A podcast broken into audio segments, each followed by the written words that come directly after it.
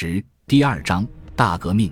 九月十五日，约瑟夫被选为科西嘉议会的阿雅克肖代表之一，后来又就任是执行政府主席。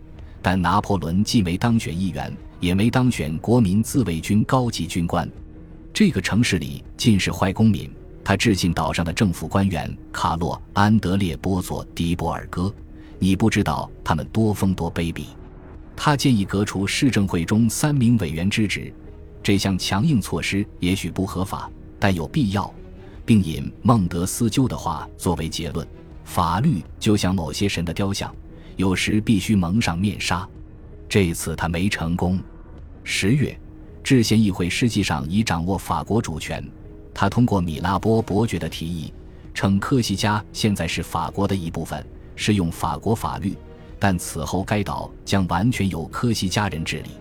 消息传来，全岛热烈欢庆，每个教堂都演奏感恩赞。拿破仑在波拿巴宅挂起巨大横幅，上书“国民万岁，保利万岁，米拉波万岁”。他照常语带夸张，向雷纳尔大肆宣扬道。大海再也不能分割我们。然而，保利的新政治秩序中没有拿破仑的位置。保利派与巴黎政府开始失和后，波拿巴家族仍然忠于制宪议会。一七九二年九月后，他们又追随他的后身国民公会。他们逐渐和保利派分道扬镳，其间矛盾既有激化，亦有缓和。但到一七九三年春时，双方已彻底决裂。一七九一年一月六日，拿破仑出席阿雅克肖革命俱乐部全球爱国者创立仪式。他模仿了雅各宾派和更温和的吉伦特派在巴黎建立的俱乐部。当月晚些时候，他出版政治小册子，致布塔福科先生的一封信，指控二十三年前受命治理科西嘉的人充当叛徒，支持荒唐封建政权。小册子也谴责保利被布塔福科欺骗。置身狂热分子之中，狂热分子指那些倾向于为科西嘉制定英式宪法的返乡流亡者，而拿破仑偏好法国革命宪法。当时，保利与布塔福科合作良好，他对小册子的反应激烈，不同意拿破仑将科西嘉史题献给他。他说：“年轻人不该写历史，史书作者必须成熟公正。”保利补充道：“他没法归还手稿。”因为他没空去找，他也拒绝了拿破仑索要资料的请求。不管拿破仑曾有怎样的成功作家梦，现在他的希望再次受挫，而且阻碍者还是他少年时崇拜的英雄。后来有谣言说约瑟夫窃取阿雅克消失资金，而保利也没支持波拿巴家族。一七九零年十月十五日，拿破仑的假期正式到期。但次年二月一日，他才从科西嘉出发，前往自己所属的团。他带上了十二岁的路易，准备供弟弟在欧索讷上学。拿破仑对向来耐心的指挥官出示疾病诊断书，甚至拿出恶劣天气的证明，长官便友善地给他发了三个月欠饷。尽管如此，路易还是的睡在紧挨着拿破仑床位的壁橱底板上。兄弟俩仅有的家具就是一张桌子和两把椅子。知道我怎么做到的吗？拿破仑回忆这段人生时说道：“我从不去咖啡馆，从不社交。我吃干面包，刷自己的衣服，好让他们可以更耐用。我窝在小房间里，就像一头熊。朋友只有书籍，那是我年轻时代的欢乐与放纵。此言也许稍有夸张，但程度不重。”他最重视的是书籍和良好的教育。一七九一年二至八月，拿破仑参加里昂学院有奖征文，以什么样的真谛和情感对人类学会幸福最重要？为话题写了一篇论文。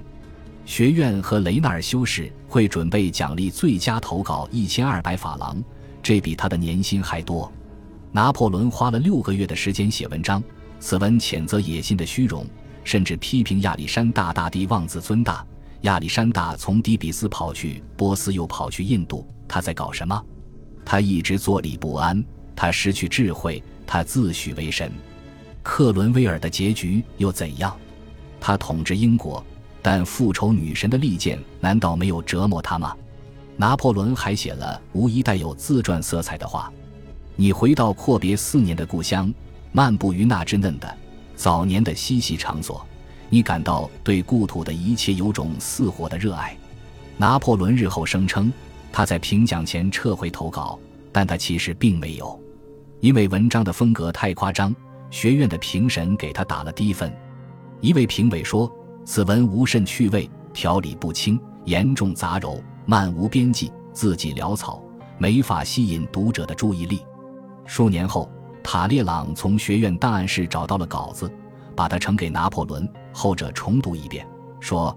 我觉得该用鞭子抽作者一顿，我都说了什么混账话呀！留着他们，我该多恼火呀！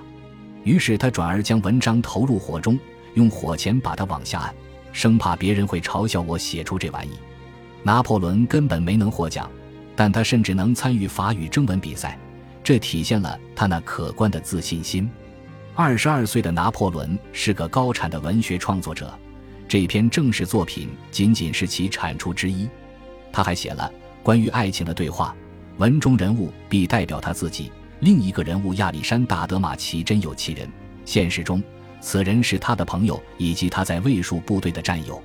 马奇和拿破仑关系有多密切尚存疑虑，因为文中他自吹自擂，缺乏耐心，相对而言，必却沉着冷静，善于行事。这篇对话辩称，爱情是社会和个人幸福的噩梦。为了让所有人更快乐，上苍应当消灭爱情。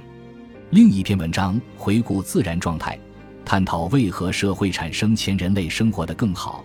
这一理念套用了卢梭的很多观点。一七九一年六月，拿破仑晋升中尉，并返回瓦朗斯，转入第四炮兵团。他在拉斐尔团待了六十九个月，却请了至少三十五个月的假。眼下，他也不打算改变自己的作风。给我寄三百法郎，他一到部队就置信废师，这个数够我去巴黎了。在那儿，人至少能崭露头角，克服困难，一切都昭示我会成功。难道你要为了一百克朗阻止我吗？拿破仑的急切和抱负并没有错。然而，要么是费师反对他去，要么是他同时获知科西嘉国民自卫军正在招募四个营，因为他最后没去巴黎，而是打算请假回家。新长官恐怕尼翁上校以拿破仑才入团两个月为由不准假，这倒也可以理解。一七九一年六月末，国王一家试图逃离法国，经过瓦雷讷时，他们在所乘马车中被捕。国王一家被迫返回杜伊勒里宫，重新过上近似监禁的日子。七月十日，奥地利皇帝利奥波德二世对欧洲其余王室发出请求。恳请他们救救他的妹夫路易十六。此时，拿破仑已是宪法之友协会瓦朗斯分会秘书。攻占巴士底狱两周年纪念日当天，他在庆祝宴会上向欧索讷的爱国者祝酒。那些人正提请审判国王。拿破仑致信一位朋友称：“这个国家充满热情与烈火，并补充道，虽然大革命只能仰仗他的团一半的军官。”但下层军人一致拥护他。南方的血液以罗讷河之势奔流过我的血管。他在复言中又加了一句：“如果你阅读我的潦草字迹有困难，务必见谅。”虽然拿破仑被长官拒绝，但他不肯罢休。八月三十日，他向狄泰伊将军请假。事后，狄泰伊告诉自己的女儿：“那个人能力非常强，他有朝一日会成名。”拿破仑获得了四个月返乡假，条件是他要在1792年1月10日携军旗出席全团阅兵式，否则将被视作逃兵。拿破仑发现科西嘉一片混乱。大革命开始后，岛上共有一百三十起谋杀案，税收则为零。自从六年前父亲去世后，家族的金钱困扰一直占用了他大量的时间与精力。1791年10月15日。拿破仑的叔祖父领班神父卢恰诺·波拿巴去世，他把遗产留给波拿巴家族，多少缓解了他们的经济困难。